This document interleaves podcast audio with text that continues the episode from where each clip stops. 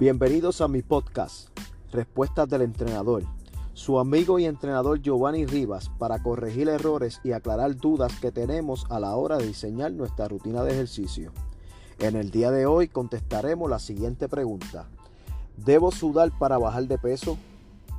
Primeramente debemos empezar por definir qué es el sudor. El sudor contiene varias sustancias, además del agua en su mayoría, también contiene sodio, sales, amoníaco, urea, azúcar y potasio, entre otros. Así que una de sus funciones es expulsar toxinas y mantener la temperatura corporal.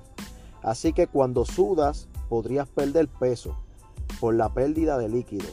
Este peso podría ser en el momento del ejercicio, una cantidad baja que podría tratarse de una o dos libras, pero la recuperamos fácilmente. El sudor no contiene grasas, así que no es un método real de perder peso.